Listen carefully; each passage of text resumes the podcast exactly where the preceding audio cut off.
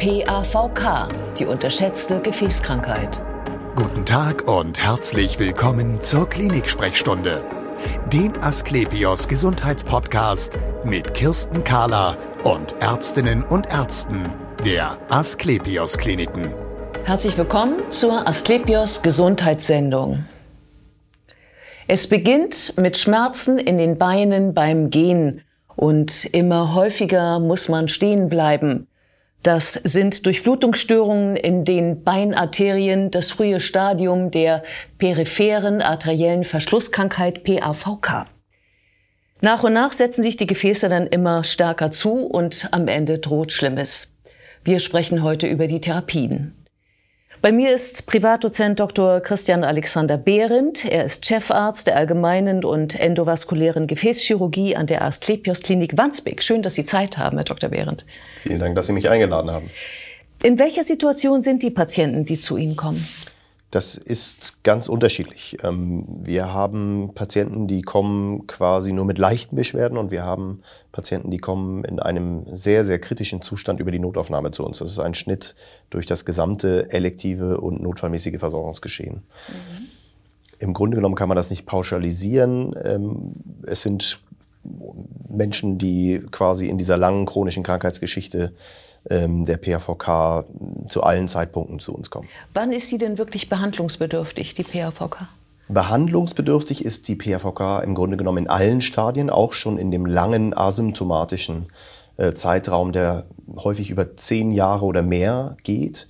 Dann allerdings vor allem mit einer Optimierung der Risikofaktoren und einer optimalen Arzneimitteltherapie und invasiv richtig behandlungsbedürftig im Sinne von durchblutungsverbessernden Maßnahmen dann in späteren Stadien, wo sie Symptome haben. Mhm. Das heißt also, äh, Symptome heißt, ähm, ich kann mh, hm, vielleicht 50 Meter gehen, dann tut's weh, oder kann ich 150 Meter gehen und das tut weh? Genau. Im Grunde genommen ist die typische Symptomatik, die Patientinnen und Patienten äh, entwickeln nach einigen Jahren, äh, eine Schmerzsymptomatik. Das kann sich anführen wie, wie Muskelkaterartige Beschwerden, Muskelschmerzen, typischerweise in der Wade beispielsweise nach einer Gehstrecke von vielleicht am Anfang 500 Metern, dann nur noch 200 Meter, irgendwann wirklich nur noch wenige Meter.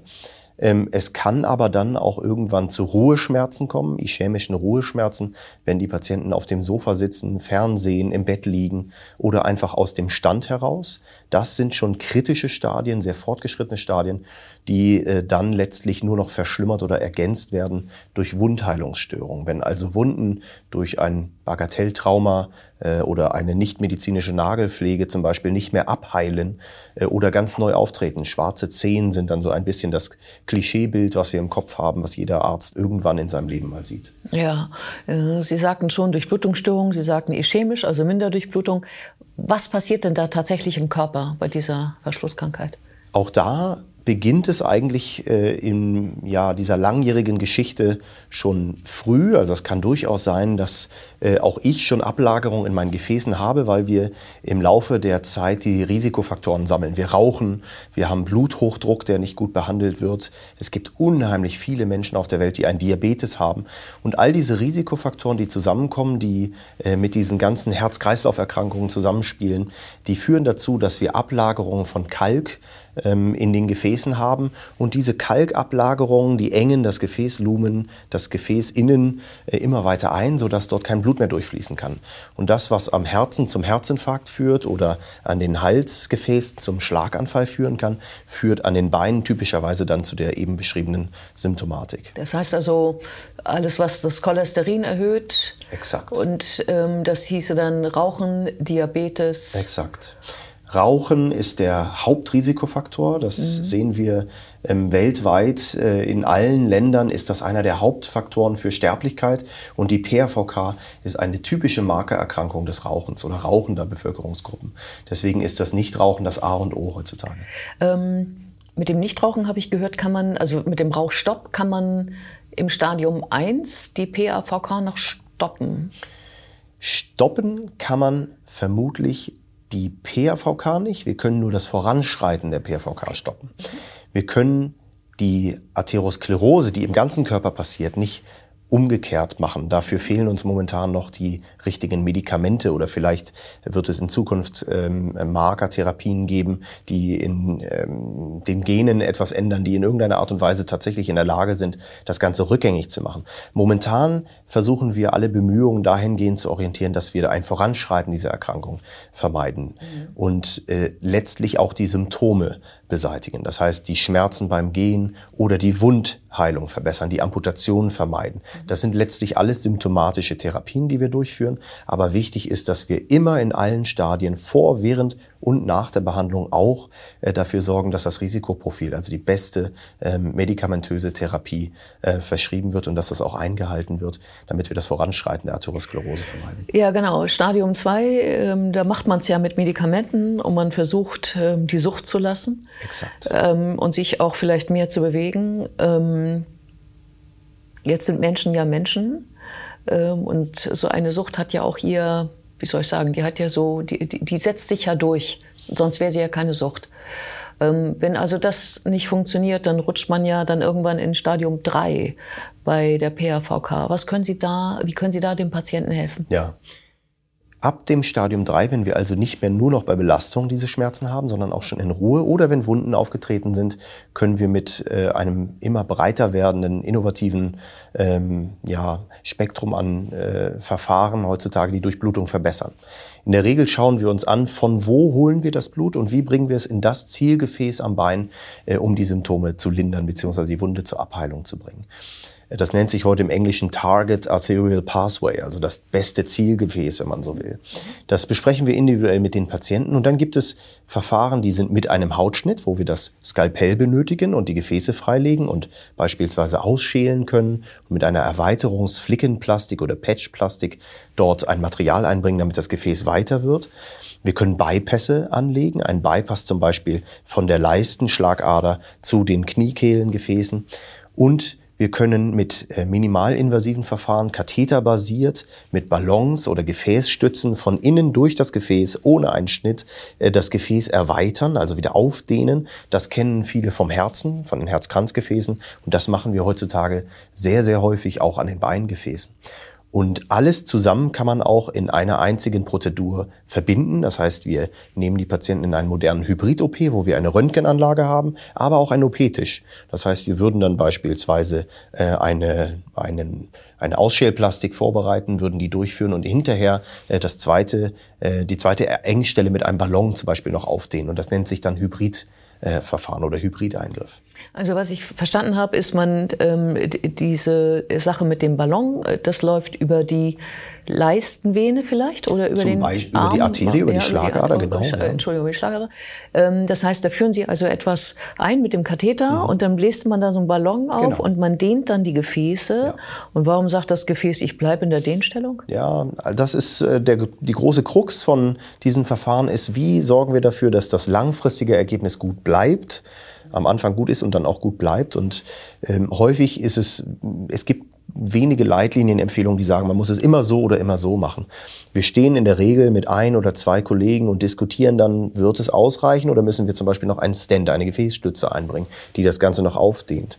Es gibt dann das große Problem, dass bei diesen äh, minimalinvasiven Verfahren durch das Aufdehnen immer kleine Verletzungen am Gefäß gesetzt werden. Es geht nicht anders. Es gibt kleine Risse rundherum und diese kleinen Risse sorgen zu einer Na oder sorgen für eine Narbenbildung im Gefäß. Wie wenn wir uns irgendwo eine Schürfwunde holen. Manchmal heilt die ab und wir sehen nichts und manchmal hat man eine Narbe für den Rest seines Lebens. Und das passiert auch in den Blutgefäßen. Um zu vermeiden, dass diese Narbenbildung dann wiederum das Gefäß einengt, gibt es auch wieder verschiedene Verfahren. Es gibt beschichtete äh, Medizinprodukte, also Gefäßstützen oder Ballons, die haben Paclitaxel zum Beispiel oder Sirolimus, das sind eigentlich aus der Krebstherapie bekannte äh, Mittel, die sollen die Zellen daran hindern, dass sie wuchern und Narben bilden. Es gibt auch ummantelnde, äh, ummantelnde äh, Stents, gecoverte Stents sozusagen, die dafür sorgen, dass mechanisch da keine Zellen reinwuchern können. Also es gibt da verschiedene Verfahren, es werden immer mehr, ähm, die zur Verfügung stehen. Am Ende ist es aber auch da wieder, man kann das nicht pauschalisieren, man muss es immer in dem äh, Setting und in der Situation mit dem Patienten idealerweise vorher besprechen, was wir anwenden wollen und was uns dann noch als, ich sag mal, Notlösung am Ende zur Verfügung steht, wenn das technische Ergebnis nicht zufriedenstellend ist. Was ist denn eine Ausschälplastik? Es ist ein sehr altes, etabliertes Verfahren, was auch heute noch sehr schnell durchzuführen ist. Typischerweise beispielsweise an den äh, Leistengefäßen oder auch an der Halsschlagader. Da legen wir das Gefäß chirurgisch frei, machen eine Längseröffnung, nehmen das Gefäß quasi mit zwei Pinzetten so ein wenig auseinander. Dann gibt es so kleine Spatel, mit denen wir den Gefäßkalk im Gefäß rausschälen können. Und am Ende bleibt nur eine Schicht des Gefäßes übrig. Der Kalk ist weg. Und wir könnten das jetzt direkt wieder vernähen. Heutzutage macht man aber in den allermeisten Fällen eine Erweiterungsplastik, weil durch das Zusammennähen würde es dann doch wieder ein bisschen enger. Und das ist eigentlich ein Verfahren, das sich ja bewährt und etabliert hat und wenige Komplikationen, bis auf die Wundheilungsstörung, die bei allen äh, chirurgischen Verfahren eine Rolle spielen, äh, mit sich bringt. Aha, das heißt, das ist ja eine offene OP dann. Das ist eine offene OP, ja. Und das machen Sie ja bei einem Patienten mit Wundheilungsstörung schon, oder? Mit einer gewissen, mit einem gewissen erhöhten Risiko. Ja. ja. Gefäßpatienten wie Diabetiker haben immer ein erhöhtes Risiko für Wundheilungsstörungen. Deswegen muss man dafür sorgen, dass quasi die Lymphbahnen, die man dann bei einem Schnitt in der Leiste eröffnet, nicht äh, großflächig aufgeschnitten werden. Wir ähm, ligieren die, also unterbinden die meistens mit kleinen Fäden. Ähm, aber das bleibt ein Problem, was wir immer in der offenen Chirurgie äh, haben und ähm, wo es auch bis heute noch keine Lösung gibt. Also es gibt einen Prozentsatz an Patientinnen und Patienten, die diese Wundheilungsstörung kriegen. Und das Schlimme daran ist, dass die dann doch einfach länger im Krankenhaus sind, weil das sehr, sehr frustrierend ist, dass da noch ein bisschen Wundflüssigkeit rauskommt. Ich glaube, das kennen viele Patienten. Die ah ja, man muss dann auch so lange drin bleiben im Krankenhaus, ja. bis das dann ja, wirklich äh, zumacht, ne? Das, exakt, äh, der exakt, Körper, ja. genau. Ähm, Bypass. Also wir hatten ja eben schon den Ballon, wir hatten den Stand, also so ein kurzes Röhrchen. Ja. Ähm, der Bypass ist ja nicht einfach ein langes Röhrchen. Nein. Der Bypass ist im Grunde genommen eine ja, neue, ein neuer Weg, wenn man so will, für das Blut. Wir schließen ihn oben, weiter herznah quasi, an ein Gefäß an, das noch gut durchblutet ist, wo also von, vom Herzen her der Strom des Blutes noch ausreicht. Und wir führen ihn dann idealerweise genauso wie früher das verschlossene Gefäß oder zumindest daneben zu der Stelle, wo wir ihn anschließen wollen. Zum Beispiel unterhalb des Kniegelenks oder sogar in Richtung der äh, Fußgefäße. Je länger dieser Bypass wird, desto technisch anspruchsvoller wird das Ganze und desto höher ist das Risiko, dass er sich irgendwann, irgendwann verschließt. Das gilt für alle Gefäßrekonstruktionen, auch für die minimalinvasiven. Aber ähm, ein langer Bypass ist eine lange Strecke, äh, die das Blut quasi durch ein neues Gefäß fließen muss. Deswegen wollen wir den Bypass möglichst kurz halten. Ja. Ja, und dann lieber mehrere Strecken aneinander rein, glaube ich, oder? Ja, wir würden im Grunde genommen eigentlich zumindest ist das meine Sichtweise, den pragmatischsten Weg äh, finden. Wenn wir beispielsweise sagen, dass wir eine langstreckigen, einen langstreckigen Verschluss umgehen wollen, aber es gibt noch Verschlüsse, die weiter später nachgeschaltet Richtung Fuß sind, dann würden wir nicht alle von diesen Engstellen beseitigen in einem Eingriff, sondern wir versuchen uns ranzutasten. Manchmal reicht es auch schon, den Einstrom in die Leiste, also aus dem äh, Bauch- und Beckenbereich in die Leiste zu verbessern. Und wir lassen die Engstellen oder Verschlüsse unten einfach so, wie sie sind, weil über die Umgehungskreisläufe dann die Wundheilung einsetzt. Und man nimmt dafür, glaube ich, gerne eigene Gefäße. Idealerweise nehmen wir die eigenen Venen. Die sind aber bei 30 Prozent unserer Patienten nicht mehr da, weil sie irgendwann mal im Rahmen von Krampfaderoperationen beispielsweise verloren gegangen sind. Oder unsere herzchirurgischen, äh, herzchirurgischen Kollegen haben sie für einen Coronarbypass verwendet. Mhm. Ähm das ist alles sehr eine aufwendige Sache und ja. trotzdem, wenn es dann am Ende alles geschehen ist und die Operation ist vorbei, muss man trotzdem weiterhin etwas für sich tun, oder? Immer. Ja, deswegen habe ich das vorhin so äh, betont. Vor, während und nach jeder invasiven Behandlung ist es ganz, ganz wichtig, dass wir mit unseren Patientinnen und Patienten darüber sprechen. Auch jetzt ist das Nichtrauchen noch das A und O. Auch jetzt ist es ganz, ganz wichtig, den Blutdruck optimal einzustellen. Auch jetzt ist es ganz, ganz wichtig, ein Statin einzunehmen. Und das sind die Dinge, die ähm, letztlich auch langfristig darüber entscheiden, ob man sein Bein behält, keinen Herzinfarkt oder Schlaganfall bekommt und ob man überlebt. Mit einem Hochdosis Statin, zum Beispiel Atorvastatin, Rosuvastatin oder sowas, was man langsam auftitriert, also hochdosiert, kann man innerhalb von fünf Jahren bei 30 bis 40 Prozent der Patientinnen und Patienten einen Herzinfarkt vermeiden oder Todesfälle vermeiden, Amputationen vermeiden, wenn sie es nur regelmäßig einnehmen. Und deswegen ähm, finde ich das gut, dass wir das hier so besprechen können und Sie das auch ansprechen. Trotzdem kriegen nur etwa 60 Prozent unserer Patientinnen und Patienten in Deutschland ein Statin. Es gibt viele Vorurteile, es macht Muskelschmerzen, ist nicht verträglich, wird auch einfach vergessen, auch von uns Gefäßmedizinern häufig vergessen. Dabei retten wir damit Beine und Leben. Ja, ganz wichtig, dass das auch nach jeder Bypass-OP noch gemacht wird. Dazu kommt die Einstellung der Ernährung, mediterrane Diät beispielsweise, vielleicht noch mit Nüssen. Das sind die einzigen beiden Empfehlungen, die man so zur Ernährung geben kann bei Herz-Kreislauf-Erkrankungen.